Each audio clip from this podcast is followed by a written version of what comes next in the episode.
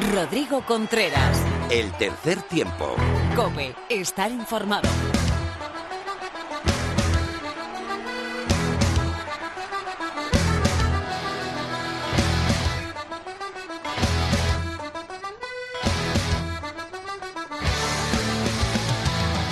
Hola, ¿qué tal? Bienvenido a una nueva entrega del tercer tiempo. Bienvenido a tu programa de rugby en cope.es.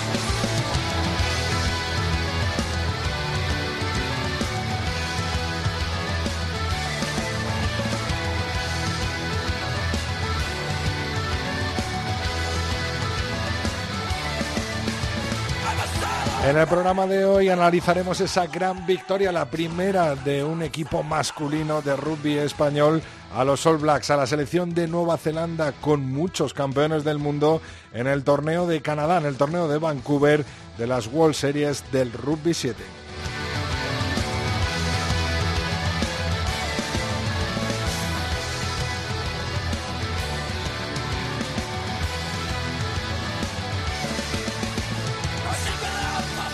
También hoy una Lorena López sin voz le cede el testigo a Laura Rubio Valladolid. Muy buenas, Laura, del rugby femenino. Hola, ¿qué tal? ¿Cómo estás? Lo tienes bien preparado, ¿no? Eh, sí, sí, sí. eh, menos mal que Lorena me ha mandado aquí su chuleta. Yo voy a ponerle voz a Lorena hoy, ¿eh? A su curro. Eso es. También eh, analizaremos eh, la actualidad de las selecciones tanto de 15 como de 7 con esa victoria a Bélgica el sa- pasado fin de semana en el Estadio Nacional Complutense. Tendremos tertulia con Felipe Rodríguez y con David García y Mar Álvarez. Entrará en este programa desde la concentración del 15 del León en Guadalajara. Antes de comenzar te recordamos cuáles son nuestras redes sociales. En Twitter estamos en arroba 3 tiempo cope con número en facebook.com barra tercer tiempo cope y nuestro email es el tercer tiempo arroba cope punto es. Antonio Bravo a los mandos. Empezamos cuando quieras, Antonio. Rodrigo Contreras. El tercer tiempo. Cope, estar informado.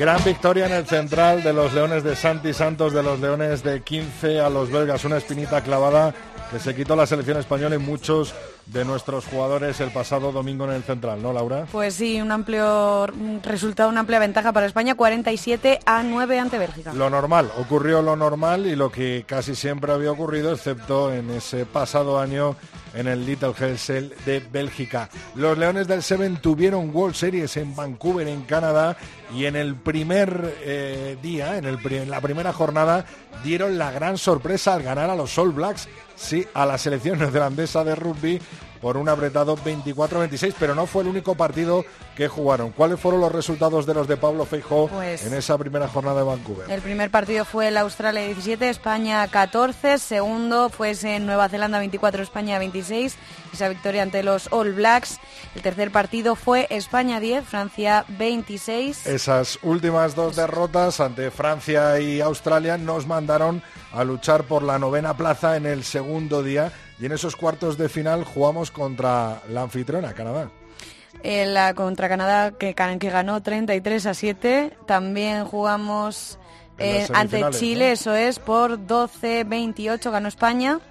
Y en la final por el decimotercer puesto ganamos a Japón por 10 a 15. Bueno, pues mal resultado para los Leones, mal torneo para los Leones, pero que eh, dejó esa gran victoria ante los All Blacks que se hizo referencia en todos los medios de comunicación a nivel mundial. Nos vamos ahora fuera de nuestras fronteras hasta el top 14, la primera liga francesa este eh, fin de semana vuelve con su jornada 19.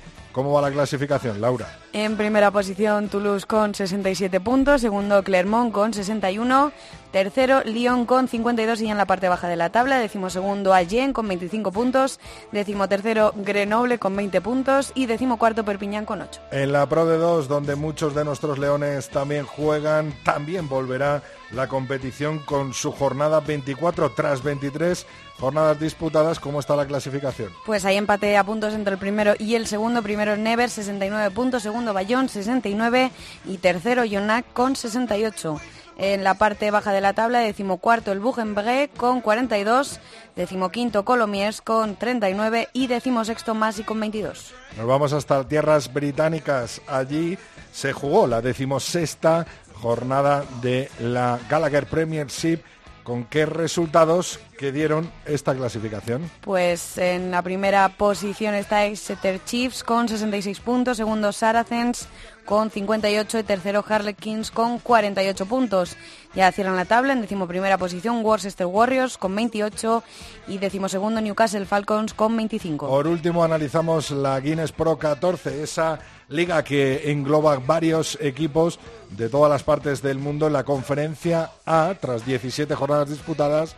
¿Quién la encabeza, Laura? Los Glasgow Warriors con 61 puntos, segundo Manchester Rugby con 58, cierran la tabla Toyota Chitas con 36 puntos y séptimo el Cebre Rugby Club con 18. En la conferencia B, ¿quién lidera esa clasificación? El Leicester Rugby con 72 puntos, segundo Benetton Rugby con 50, ya cierran Isuzu Suceder Kings con 20 puntos y séptimo Dragons con 19. Hasta aquí la actualidad del rugby tanto nacional como internacional. Nos vamos a por la actualidad del rugby femenino.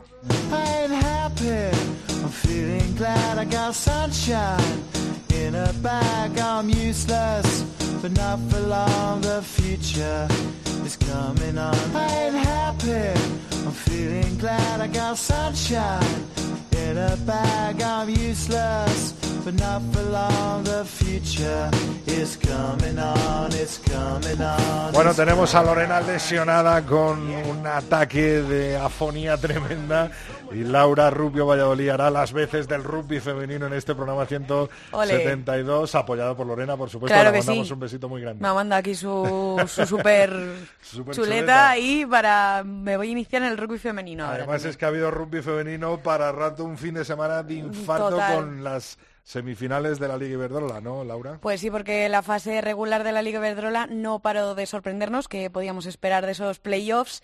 Ambas semifinales fueron de lo más igualadas y bueno, se resolvieron por la mínima. Sin embargo, solo dos de los cuatro equipos que los disputaron consiguieron pasar a la final. El CRAT Universidad de Da Coruña e INEF El Hospitalet, que sellaron su pase tras ganar a domicilio a Cisneros y Majadahonda. Es decir, las terceras y las cuartas de la Liga Iberdrola serán las que disputen esa final. Sí, tendremos que esperar el próximo fin de semana del 23 y el 24 de marzo y esa final se jugará aquí en Madrid. Vamos con el primer partido, el que disputaron entre el segundo y el tercer clasificado. Eso es, Cisneros comenzó más fuerte, aprovechando el apoyo de su afición y desplegando pues, un juego abierto muy eficaz. Sin embargo, Krat, que reaccionó a tiempo y tras unos minutos de igualdad logró llevar a la contienda al, al juego que le interesaba y sin errores en la defensa, impidiendo los peligrosos contraataques colegiales. Hubo alternancia constante entre madrileñas y gallegas con ataques decididos pero poco certeros, eso sí, en los últimos metros.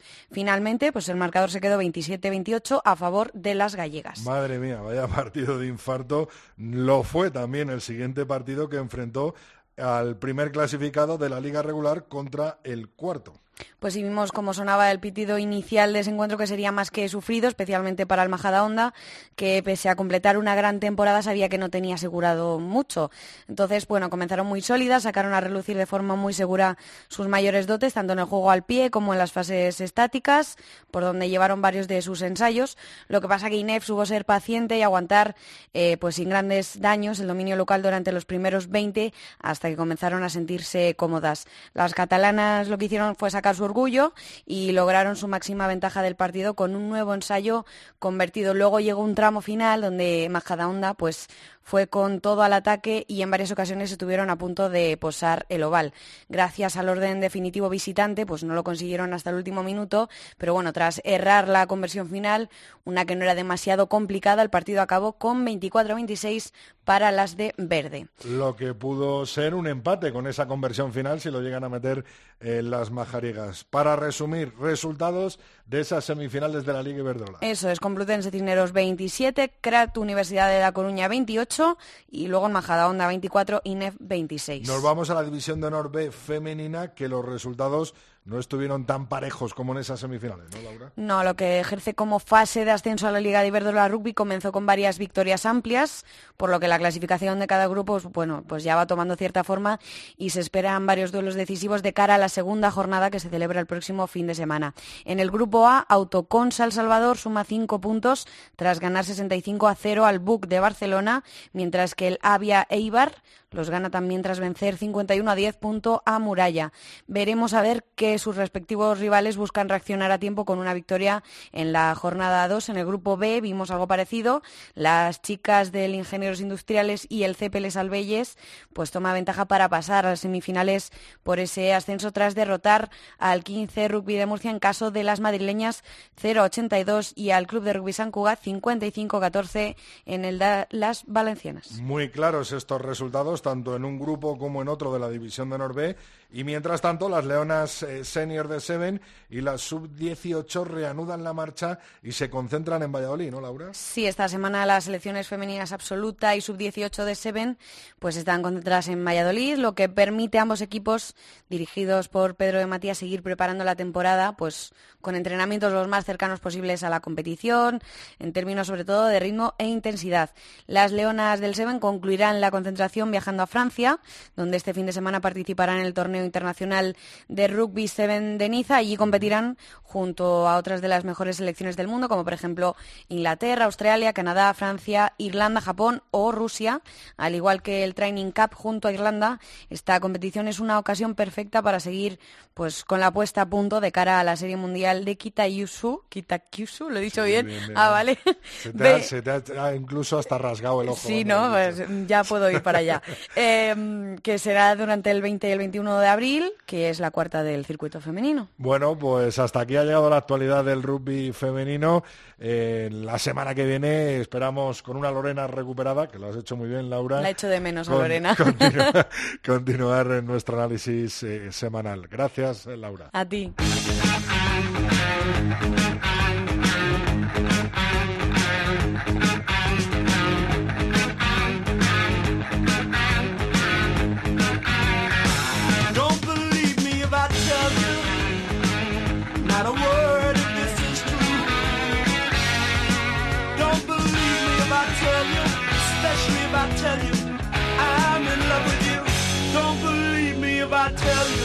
Vamos hasta el aeropuerto de Londres. Allí tenemos al autor del ensayo de la victoria ante los All Blacks en el pasado eh, sábado en Vancouver, en esas World Series en las que te la contamos desde tiempo de juego con José Luis Corrochano y que estuvo el mister Pablo Feijó analizando esa misma victoria. Tenemos subido en el avión camino de Barcelona en Londres a Paul Pla. Paul, muy buenas, bienvenido al tercer tiempo de la cadena COPE. Hola, buenas tardes. Vaya infierno de viaje que os estáis pegando de vuelta, ¿no? Sí, la verdad que no hemos tenido suerte y hemos venido con retraso, pero bueno, ya todo solucionado y ya para casa. Paul, lo primero, enhorabuena por esa gran victoria, esa victoria ante los All Blacks que demuestra pues mucho y muy bueno de las cosas que se están haciendo en el rugby 7 español, ¿no? Eh, sí, la verdad es que ya este, esta temporada ya está siendo buena, estamos consiguiendo eh, un, bueno, ya conseguimos un resultado, una sexta posición en Cape Town que, que no habíamos tenido ni de cerca nunca, bueno, ha sido la mejor posición de la historia. Y, y luego yo creo la consistencia de, de buenos resultados que estamos teniendo, que, que no, no es una montaña rusa, sino que es, es el resultado de un trabajo y pues este torneo que como resultado sí que ha sido el peor que hemos tenido, pero pero en cambio eh, hemos hecho lo, lo más difícil que, que habíamos hecho nunca. Hay que recordar que, que ese equipo de los All Blacks tiene muchos jugadores que son campeones del mundo. Eh, es el equipo dominante, diría yo, ¿no? Junto con eh, Fiji de, de las Seven, eh, de las World Rugby Seven. Y yo quiero irme a esa jugada, esa jugada últimos minutos del partido contra Nueva Zelanda. El Seven español había cuajado un gran partido, pero los All Blacks nos meten un ensayo y justo después te sacas un golpe rápido, se la das a Joan Losada que abre hueco, tira millas por el carril de, la banda y a ti se te ocurre decir, tengo que ir con él a apoyarle, a lo que sea, ¿no? Eh, sí, sí, sí, bueno, era eh, todos en aquel momento todos teníamos en mente el resultado que con con una marca ya nos bastaba y, aunque también sabíamos que no quedaba tiempo eran momentos de, jugarlo todo. Así que bueno se dio que en aquel punto del campo estamos Juan y yo pitó pitó el golpe el árbitro y entonces yo intenté sacar rápido para sorprenderles y luego pues salió la jugada el offload que te da en, en, en esos últimos metros para, para, ensayar, que tú estás apoyando a, a, Joan, es una de las grandes claves ¿no? de, de, este deporte del rugby 7, ¿no?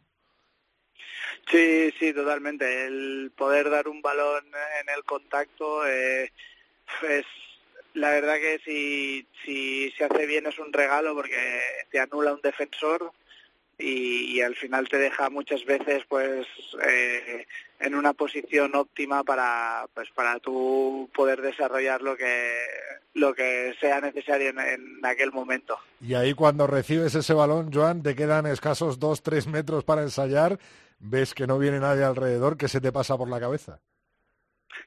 Pues, pues eso me lo han preguntado mucho ya y la verdad que, bueno, son muchas cosas, pero ninguna en concreta. O sea, no, no pensé nada, la verdad. O sea, te vienen mil cosas que ya ganas, que solo tienes que apoyar, pero a la vez alegría, pero no piensas nada tampoco en concreto y no sé, mucha felicidad. Eh, ser consciente que eso, que vas a conseguir algo increíble, que, que hemos estado luchando mucho para, para tener algún un momento así y, pero vaya, yo lo definiría con mucha felicidad y, y, alegría. Después de este partido histórico, como bien has dicho, eh, fue el torneo más duro que, que habéis tenido con un primer partido que se podía haber metido mano también a los australianos y que perdemos por tan solo eh, tres puntos. Luego los partidos ante Francia y Canadá eh, sí que nos ganan bien, bien ganado y luego ya, bueno, pues estamos destinados ¿no? a luchar por esa decimotercera plaza. Habéis hecho muy buenos resultados durante las World Series eh, anteriores. ¿Cómo valoras al fin y al cabo este torneo en general que bueno, nos acerca un poquito más también de la salvación, porque ha pasado un torneo más que yo creo que era el gran objetivo y que sobre todo mediáticamente eh, habéis tenido un, estallido tremendo con esa victoria de los All Blacks. Eh, sí, pues bueno, al final eh, la, el resultado de que estamos, de que estemos compitiendo también, pues esto provoca que, pues evidentemente, eh, nos hemos ido de este torneo con un sabor agridulce, porque aparte de la victoria esta que que creo que la tenemos que valorar eh, mucho los jugadores, aunque no nos haya salido el mejor torneo, eh, la tenemos que valorar, pero el hecho de, de haber sacado buenos resultados y, y, aquí en este torneo que no haya sido lo mismo, pues nos hace irnos con, con un sabor eso agridulce porque somos competitivos. Pero, pero también así es el Seven y sabemos que que podían venir momentos malos, que, que aún pueden venir peores, porque aún se puede quedar últimos, que el año pasado ya, ya quedamos en más de un torneo y en cambio este año aún no, no hemos tocado las dos últimas posiciones. Y, y bueno, una muestra más de cómo es el Seven es de que, pues sí, tuvimos Australia que iba como segunda de grupo, la tuvimos a mano y, y no jugamos bien y yo creo que no, no ganamos el partido porque no, nos, no jugamos bien, pero en cambio Francia, que venía como cuarta de grupo, te demuestra que, que terminó semifinalista. O sea que al final eh, las posiciones de las selecciones no significan nada, de un torneo a otro una selección misma puede cambiar mucho, eh, pueden ser detalles que, que te hagan cambiar resultados y, o estados de ánimo. Así que, bueno, el Seven es muy impredecible y, y yo creo que nos, nos, tenemos que aprender y al final tampoco nos tenemos que olvidar que aún, aún teniendo los buenos resultados, que, que, eso significa que estamos haciendo un buen trabajo y que estamos creciendo, eh, nuestro objetivo principal es la permanencia y nos vamos de este torneo sacándole un punto a Japón que pues siempre tener un partido encima con el rival directo y ganarlo pues mentalmente es importante y, eso, y encima en la clasificación pues ya no solo que no te recorta sino que te saca un punto. Y, y con Gales que sí que quedó por encima nuestro, pero creo que ella en cambio solo nos saca un punto, así que mm, básicamente mantenemos la ventaja con nuestros perseguidores y, y es con lo que nos tenemos que quedar, que es nuestro objetivo principal. Paul, dos últimas preguntas y te dijo que, que, que arranca ya, el, que despega ya el avión Sí, y que estarás des- deseando eh, llegar a casita. ¿Tienes alguien que va contigo hacia Barcelona o los demás han venido para Madrid? Sí, no, eh, voy con, vuelvo con Joan y con Daniel Barranco. Ah, bueno, bueno, pues nada, recuerdos para ellos Sí, y precisamente compañía. te, te quería preguntar, porque tú como gran veterano de, de esta selección, con ya partidos, con muchos torneos, eh, ¿cómo ves a, a esta savia nueva que está entrando, que cada vez está manejando más eh, Pablo y que, por ejemplo, en estos dos últimos torneos ha habido tres jugadores eh, que, que han estado con vosotros y que han tenido sus minutos? Pues muy bien, la verdad que creo que tenemos que valorarlo como muy buena noticia. Eh, un hándicap que tenemos la, la selección española al final es que pues los recursos no son como las demás selecciones y eso te provoca que no, que no tengas una una plantilla muy larga y, y eso en una competición exigente como las series es, es, es duro para los jugadores. Así que todo lo que sea sumar gente nueva, que, que aprendan y conozcan el, lo que significa unas series, la exigencia física, eh, psíquica también, que, que significa, pues es muy importante, porque al final y también de motivación, porque les hace querer seguir entrenando físicamente, tener un objetivo, querer eh, vivir estos momentos. Ellos han tenido la suerte que, que muchos veteranos eh, no han podido tener, como por ejemplo pues Juanchín o Alberto, que esta vez se han quedado a casa y no han podido disfrutar de desde de la proximidad de ganar a unos All Blacks y ellos, hostia, la primera vez debutantes y y tienen esto que, que seguro que es una motivación extra para seguir trabajando.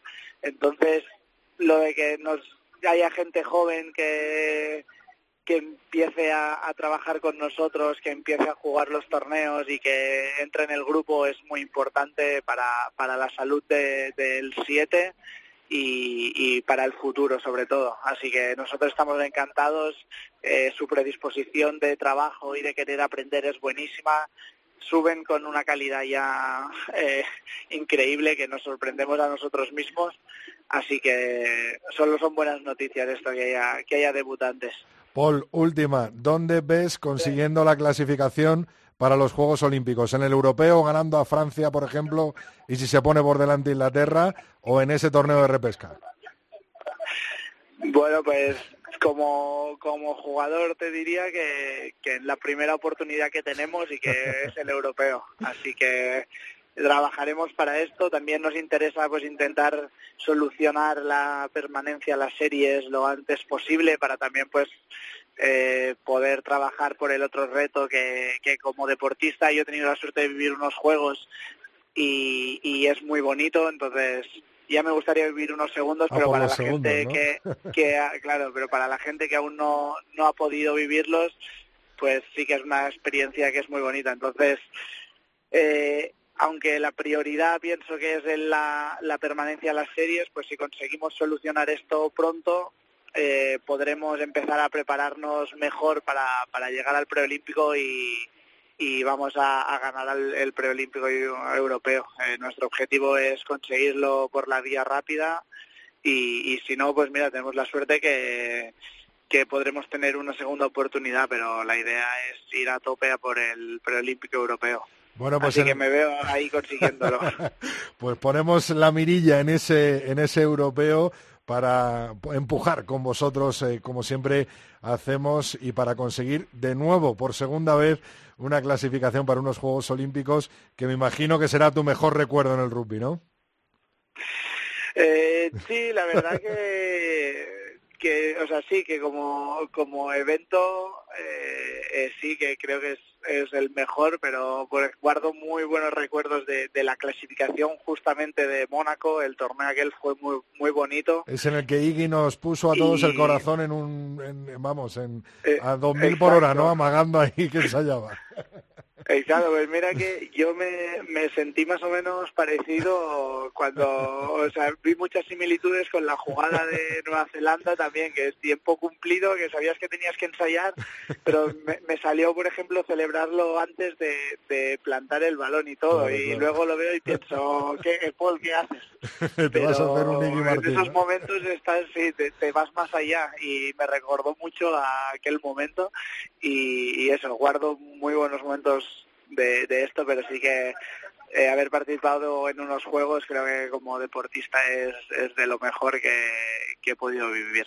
Bueno, pues en el tercer tiempo de la cadena COPE nos hemos colado en ese avión que va desde Londres, ahora mismo despega en tan solo unos minutos hasta Barcelona, donde viajan los dos protagonistas de esa última jugada que nos dio la victoria, la primera victoria del rugby masculino español a los All Blacks a Nueva Zelanda el pasado sábado. Paul Pla, muchísimas gracias por estar con nosotros. Descansa, que te queremos ver como te vimos en Canadá en la siguiente World Series y, por supuesto, en los siguientes eh, partidos del Seven español. Muchas gracias, Paul.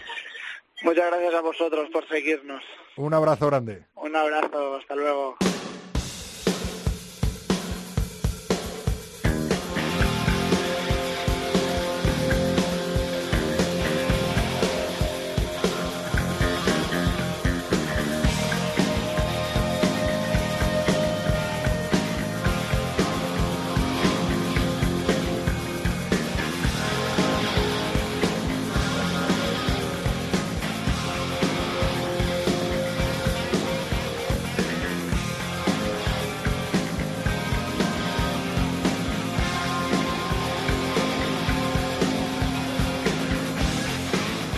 Rodrigo Contreras. El tercer tiempo. Cope, estar informado.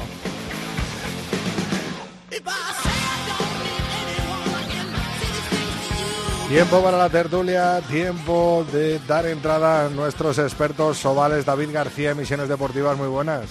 ¿Qué tal? Saludos, Ovales, Rodri. También tenemos a Felipe Rodríguez eh, de la revista 22 y el blog de Rugby de Alcalá. Muy buenas, Felipe. Muy buenas, ¿cómo estáis? Buenos partidos nos está ofreciendo el 15 de León en este campeonato, ¿eh, Felipe? Bueno, grandísimos partidos. Hemos ganado a, a Rusia, hemos ganado a Rumanía, hemos pasado por encima de Bélgica, como todas las veces que hemos jugado contra ellos, menos una.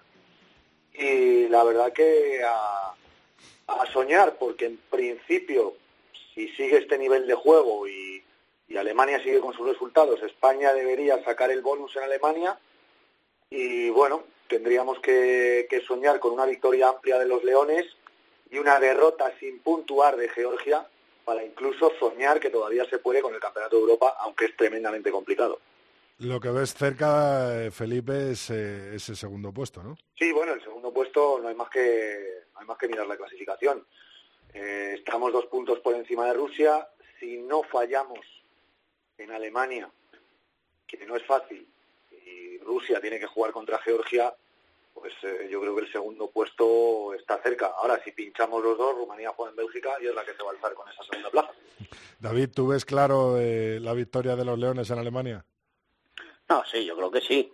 Eh, fíjate que el partido de Bélgica no fue quizás el mejor, pero sin duda, como bien ha dicho Felipe, siempre hemos ganado a Bélgica, eh, excepto una vez. Y las nuevas incorporaciones también han funcionado y han funcionado muy bien. Y en Alemania no tenemos por qué fallar en absoluto. Es más, yo, digo que pese a que nos toca un, un desplazamiento, eh, antojo que, será un resultado más contundente todavía que el de Bélgica. Eh, Felipe, eh, con estos partidos que, ha jugado el 15 de León, estos cuatro partidos a falta de, uno para que termine este Campeonato de Europa, ¿cuál ha sido para ti la gran sorpresa de- del 15 de León? Eh, de jugadores, de resultados, ¿de qué me lo preguntas? Sí, jugadores. Bueno, jugadores, la verdad que es complicado porque, como habéis podido ver, Santi Santos tiene ese hándicap que, como decía él en Cope Valladolid, hace de la necesidad virtud de eh, contar con muchos jugadores. Pues hombre, yo te diría que la sorpresa o la grata sorpresa pues sería David Melet, pero es que es un jugador de 33 años.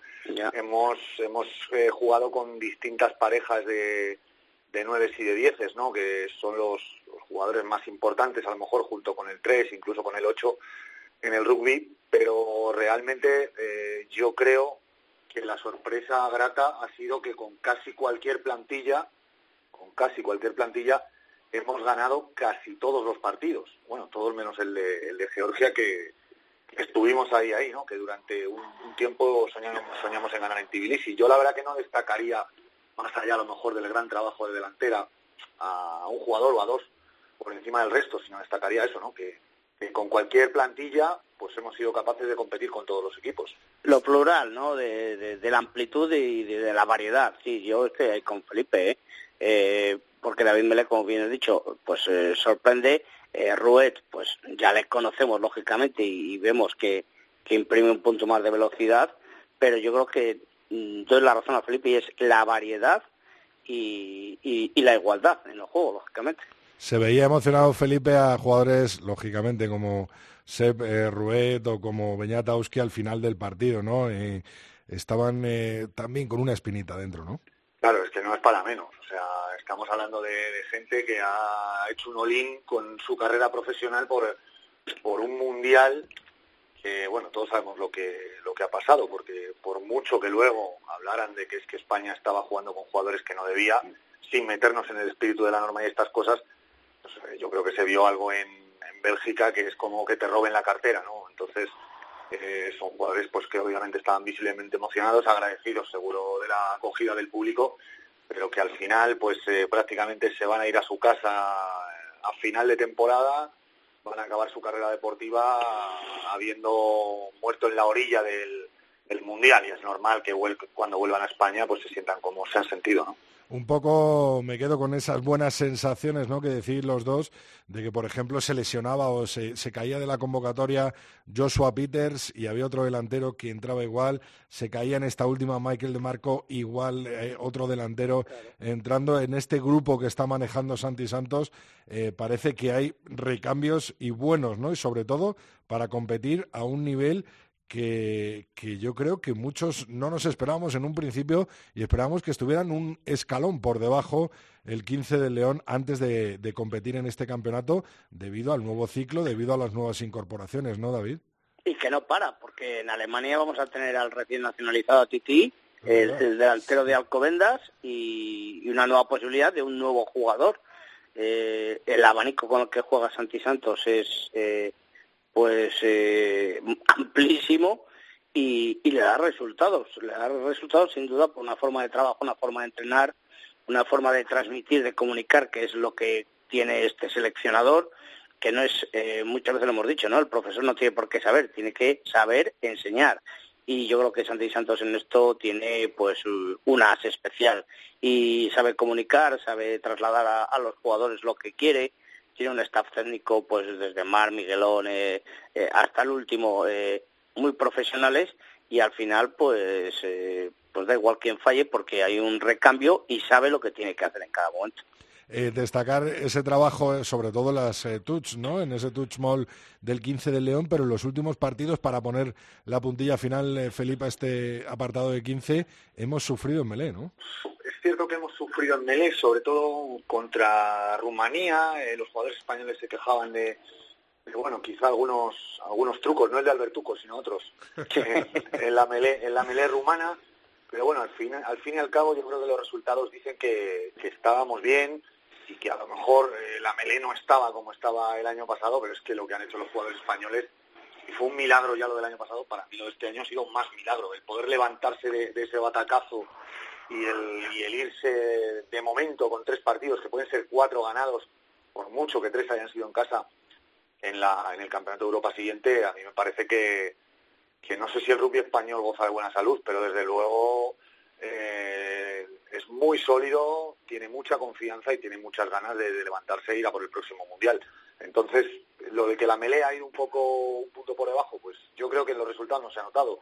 Y si no se ha notado, pues realmente tampoco es algo sobre lo que encender las alarmas. Ahora que has tocado el rugby español, menudo sorpresón en el- la Seven World Series eh, de Vancouver. Una Seven World Series complicada para el equipo de, de Pablo Feijó, que al final terminaron decimoterceros, pero que, eh, bueno, taparon eh, cualquier acción, ¿no? O cualquier partido o cualquier eh, detalle que, que pudiéramos eh, sacar con esa victoria a los All Blacks, primera victoria en la historia de, un equipo de español eh, de masculino y, y bueno, con un partidazo tremendo, ¿no, David?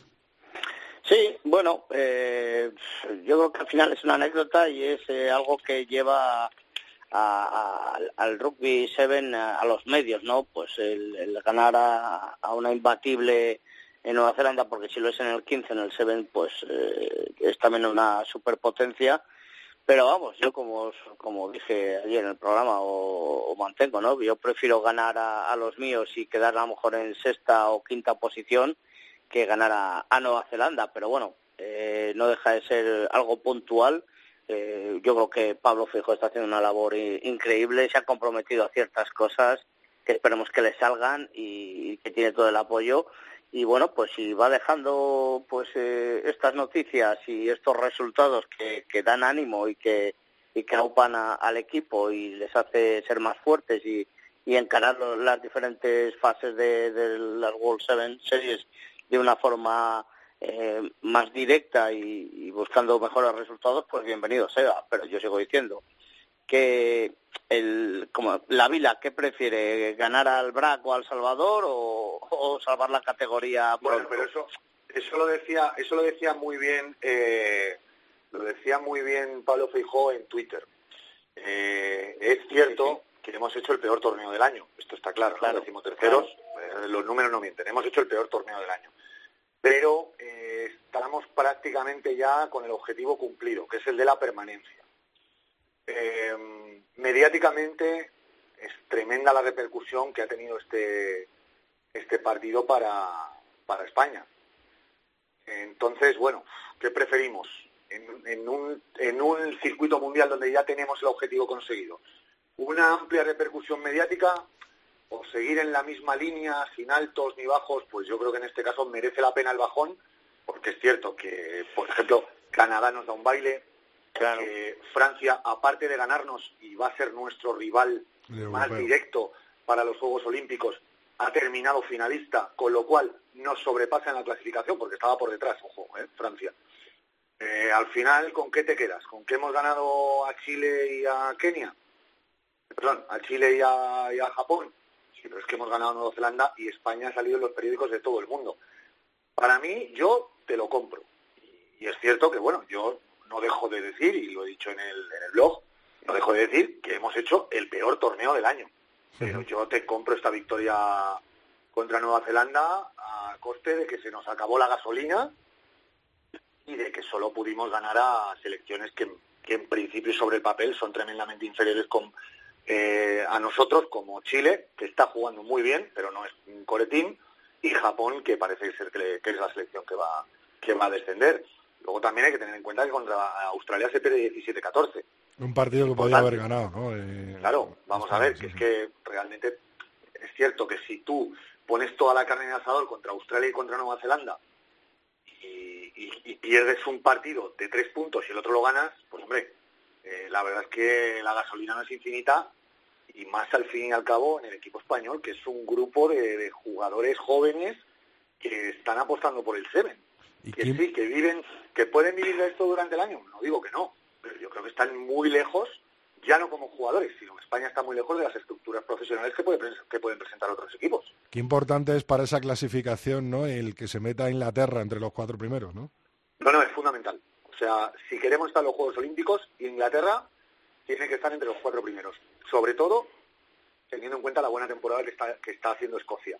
Porque como nos tengamos que jugar eh, la clasificación contra Gran Bretaña en el preolímpico, bueno, en el preolímpico, primero en el europeo ante Inglaterra y Escocia y después en el caso del preolímpico, que no va a ser fácil clasificarse, eh, yo lo veo, lo, lo vería en bastos. Yo espero que Inglaterra gane muchos torneos, y puede ser todos los que quedan, y se clasifique directamente para Gran Bretaña para los Juegos Olímpicos. David, están las aguas calmadas, ¿no? Por Valladolid.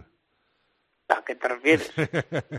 Digo, sin Liga Heineken, sin de momento. ¿Sabes qué pasa? Que estamos teniendo una conversación como muy plana, David, Sí. ¿me entiendes? Y, y como ya sabes cómo es Rodrigo, Sí. ¿eh? que, es, que es el auténtico Quiere sacar artífice de chispa. esta- de esta Quiere sacar, guerra y esta no. bueno, pues claro. eh, bueno, sigue, no. sigue, eh, comenta. Solo quería hacer Eh. Estamos, hoy hemos tenido, eh, está la participación del Silverstone, de la Autoconsa, las chicas, en esa división de Noruega por el por el playoff. Y bueno pues sí lógicamente ayer lo comentaba el presidente del PRAC en, el programa de Radio Marca que que, es, es muy difícil no es un mes de parón de liga eh, eh, donde quizás los aficionados pierden un poco ese seguimiento, donde la selección pues eh, coge el protagonismo, pero tampoco tiene ese peso mediático a, pues a nivel local, por decirlo así, y, y bueno pues que que se pierde un poco la esencia, pero que, es muy difícil, lógicamente, porque no hay fechas para todo. Eh, le preguntábamos sobre el objetivo de, de- de- del BRAC, qué techo puede alcanzar, y, y que eso lo queda Europa, pero que no hay fechas. Entonces, pero si no se contrata más tiempo a los jugadores, si no hay un apoyo por parte del resto de clubes de, para el calendario, pues eh, es muy es muy difícil, pero bueno, se sigue trabajando como es lógico, al parecer en, en, en la liga profesional de, de rugby se, se sigue trabajando aunque no se escuchan cosas, Eh, no sé cómo habrá ido la reunión en la federación para para esos derechos de internet con una empresa que iba a automatizar con cámaras y tal, pero pero sin duda va en en, en, en, el, en el camino opuesto a lo que buscaba la liga de fútbol profesional, porque era adquirir esos derechos igual con los de la televisión para explotarlos. Entonces, pues bueno, pues pues aquí seguimos eh, esperando qué que, que puede pasar, ¿no? Con el con el rugby español que se ve y una de las cosas con las que me quedo de ya que ya ha acabado esta primera fase de la Copa Europea de Naciones en en la participación en España es el, el- la respuesta al público en la- de, de la selección, porque con el batacazo del año pasado y, y demás, pues eh, se antojaba, ¿no? Difícil volver a traer al, al, al aficionado, ¿no? A lo mejor a- al central. Y yo creo que ha tenido ha tenido muy buena aceptación y, y, y ha tenido muy muy buenas visitas a- a- al central, algo que bueno que a, a ninguno nos gusta, pero bueno que al final vamos, ¿no? Y yo creo que eso es un dato muy importante. Pero las aguas están tranquilas, se sigue trabajando, se sigue trabajando y, y bueno, pues el BRAC ha traído a Tevita pa- para reforzar esa delantera y, y bueno, pues los clubes yo creo que ya están pensando en, en, en esos playoffs, en intentar salir del descenso y, y los que están ahí, que quizás yo creo que Aldro, Energía Independiente y Samboy pueden ser los que se queden ahí fuera, en tierra de nadie. Y, y bueno, pues a ver qué pasa con Guernica, a ver qué pasa con la Vila y a ver qué pasa con, con Cisneros, ¿no? Si, si sigue ese, ese buen camino que lleva en las últimas jornadas y consigue y consigue mantener la, la clasificación. Eh, vamos a por la quiniela de, de la última jornada, sábado 16, eh, última jornada del Seis Naciones, 14 puntos Irlanda, 15 puntos Inglaterra y 16 puntos Gales. Tenemos un Italia-Francia para abrir eh, boca de aperitivo de primer plato y de platazo principal el, el Gales-Irlanda en el Principality Stadium de Cardiff.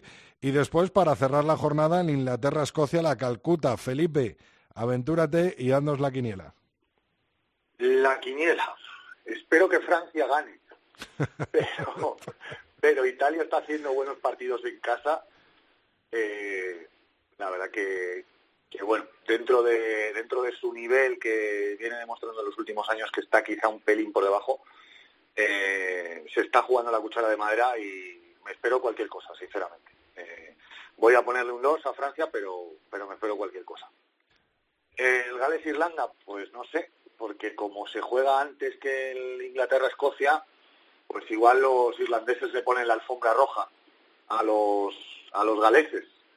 Y no sé si, si pondrán toda la carne en el asador, porque una derrota de Inglaterra es una victoria de los otros tres, ¿no? Entonces, eh, no lo sé, lo que pasa es que Gales está jugando el torneo, juega en casa, Se está jugando Eh, todo, ¿no? Todo, vale. Sí, se está jugando, bueno, sí, claro, la triple corona, todo. Eh, porque ya ganó Inglaterra, ganó Escocia en la anterior jornada, está jugando bien, cada vez, cada vez mejor, la verdad. Y yo creo que le voy a dar un 1 a Gales. Francia, y luego ahí, Gales pues- y, la, y la Calcuta. La Calcuta la ganaría Inglaterra porque yo creo que Escocia no, vamos, demostró ante, demostró ante Gales no, para mí no estará al nivel para ganar a Inglaterra en, en Londres. Es que anotó en el minuto 60, bueno, 57, el único ensayo del partido. Eh, si quieren tener opciones, pues yo metería a Finn Russell de apertura, lo que hace peligrar el récord de puntos de Lailau, que está cuarto ahora me parece, y estaba en opciones de, de adelantar a Devin Hastings, aunque ojo, eh, salvo que juegue como medio melee y poner a Finn Russell de apertura, que total, para lo que ha hecho Escocia, pues pues yo lo probaría, a ver qué pasa, ¿no? Con la con la Copa con la Copa Calcuta. Es que de verdad es que Escocia básicamente lo que ha hecho es ganar a Italia. Decepcionante un poco, naciones. ¿no? La- la- Me parece que fueron de 13 puntos, ¿no? En la en la primera en la primera jornada y es que eh, te lo digo, eh, ganará Gales el torneo, pero es que si te fijas en los números, Inglaterra es que es el mejor el que mejor números tiene en todo. En puntos, en ensayos, en conversiones, en, en- en golpes de castigo anotados, en más carreras con el balón. Sí, es que pero al final el partido que tenía que ganar no lo ganó.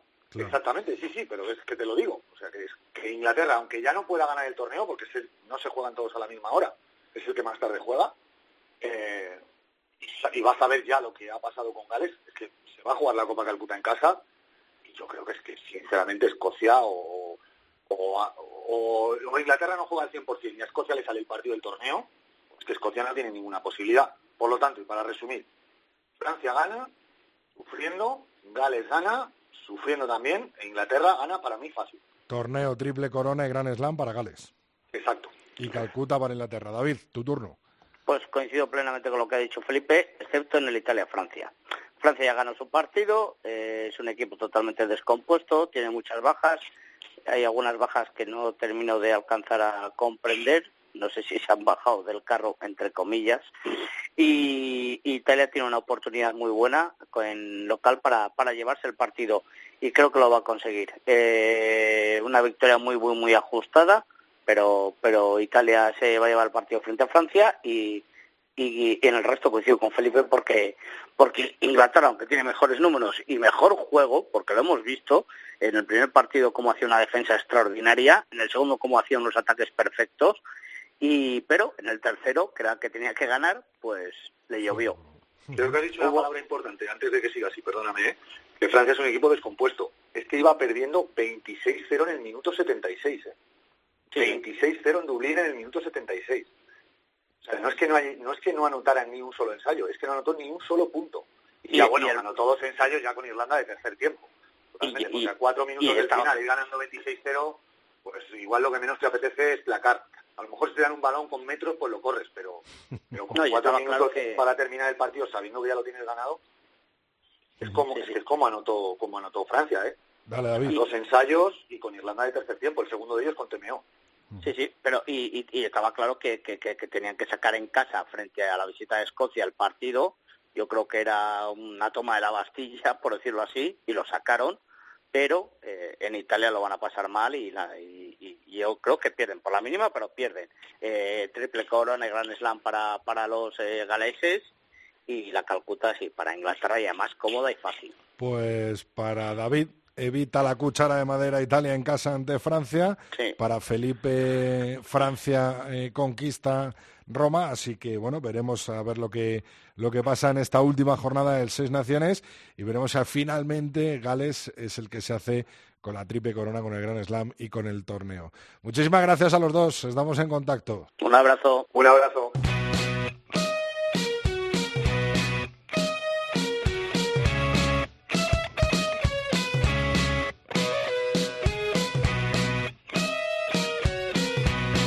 Rodrigo Contreras. El tercer tiempo. Cope, estar informado.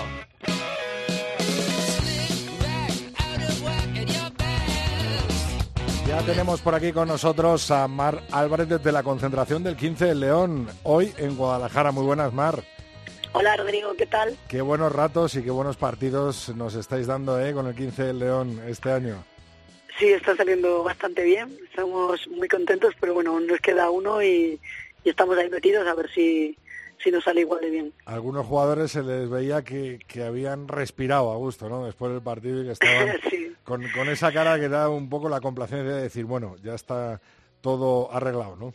Sí, el- la semana fue normal, o sea, como una semana normal de entrenamiento, pero sí que es verdad que el sábado comimos con algunos jugadores de los que estuvieron en el partido de Bélgica el año pasado y ya el domingo hubo un previo que fue más emotivo de lo normal por lo que implicaba el partido.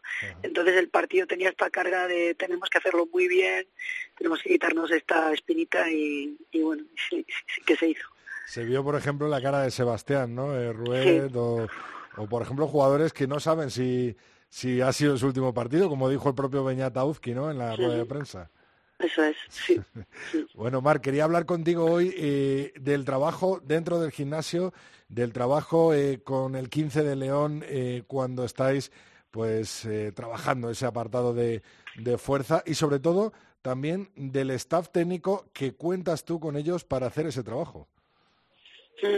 Pues la verdad que como somos un staff pequeñito, pues tenemos muy buena comunicación y, y bueno, estamos todo el día juntos y hablamos de todo, entonces nos ayudamos cada uno en nuestras parcelas. Hay dos grandes parcelas, que una tiene que ver con el juego y la otra con el rendimiento. Y, y bueno, entonces todo el tiempo estamos intentando comunicar esas, esas dos parcelas y conectarlas.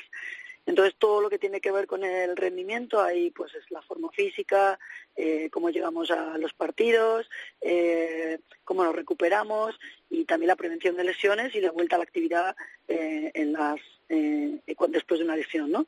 Entonces esa parte pues la, la trabajamos con los, los dos fisios que tenemos, que encima los dos tienen una visión que es muy de conectar, eh, por ejemplo, alimentación, eh, no, sé, no sé qué decirte, pisada, eh, calidad muscular, eh, entrenamiento. Entonces, eh, se hacen unos análisis bastante buenos con ellos y tenemos charlas muy chulas sobre esta parte del rendimiento. Con Valentín, que es analista de vídeo y también es el entrenador de skills, igual, hacemos actividades en los calentamientos o en el gimnasio para mejorar algunas cositas técnicas de los jugadores que luego puedan aplicar al juego. Y luego con Santi y Miguelón, pues eh, cosas como para preparar los entrenamientos o el juego que queremos hacer. Un poco básicamente es, es eso. Por ejemplo, si hay un jugador lesionado o algo, ¿también se queda con, con Robert eh, haciendo un trabajo específico? Eh, o- sí, Robert nos, nos dice más o menos que tenemos que trabajar con él eh, en cuanto a su lesión, qué no puede hacer, qué le vendría bien hacer. Y, y sabiendo la carga que tienen sus compañeros en el entrenamiento, un poco intentamos que esté en esa carga, si es lo que necesita, si queremos que tenga la misma carga que sus compañeros, pero con otro trabajo similar. Y luego he visto eh, el trabajo que también lo divides eh, mucho entre delantera y tres cuartos, ¿no, Mar? Sí, ahora metemos algunos terceras también en el grupo de los tres cuartos, porque nuestro juego va un poco así. Eh, y, pero sí, trabaja, imagínate si trabajamos tres bloques de fuerza, pues un ejercicio es específico para delanteros y otro para tr- tres cuartos. Más enfocado en la prevención de lesiones de cuello, por ejemplo, para los delanteros, y más a la carrera para los tres cuartos. Por eso te iba a decir que hay algún ejercicio que sí que se diferencia entre un grupo y otro, ¿no? Sí, sí, sí, sí. Bueno, pues, pues nada, yo creo que ha quedado muy clarito, Mar, eh, darte toda la suerte para ese último partido contra, contra Alemania y poner el broche de oro a este gran campeonato que está haciendo el 15 del León y por supuesto que, que seguiremos muy de cerca a través eh, de la tele este fin de semana. Gracias, Mar. El martes que viene más. Muchas gracias a vosotros. Adiós.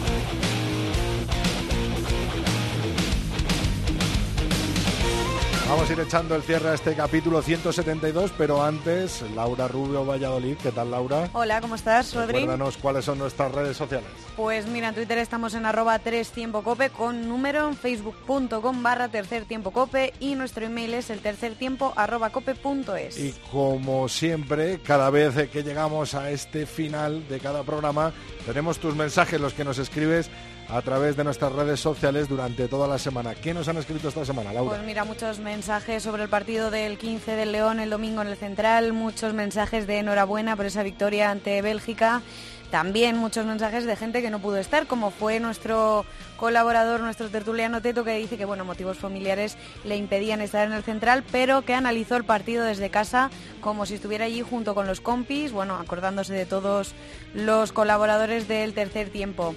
También muy comentado este, esta semana en redes sociales, sobre todo el ensayo, ese ensayo que dio la primera victoria de la historia de la FE Rugby de, de la Federación de Rugby Española sobre los All Blacks que fue en los Seven de Canadá. En, bueno, pues ese ensayo, ese vídeo que nos contestó muchos de nuestros oyentes. Eh, por ejemplo, Sural, desde la ignorancia, nos pregunta, ¿los jugadores de Nueva Zelanda serían los mismos en un mundial o era una selección B?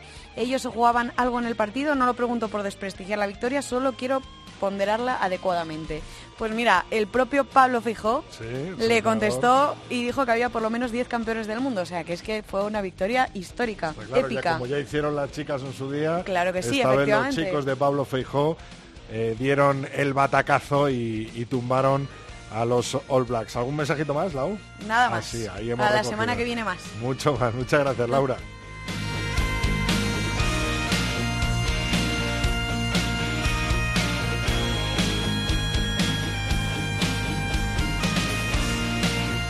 Hasta aquí ha llegado este capítulo 172 del tercer tiempo. El martes que viene vuelve a rodar el oval en la cadena Cope. Muchas gracias. Nos vemos en una semana.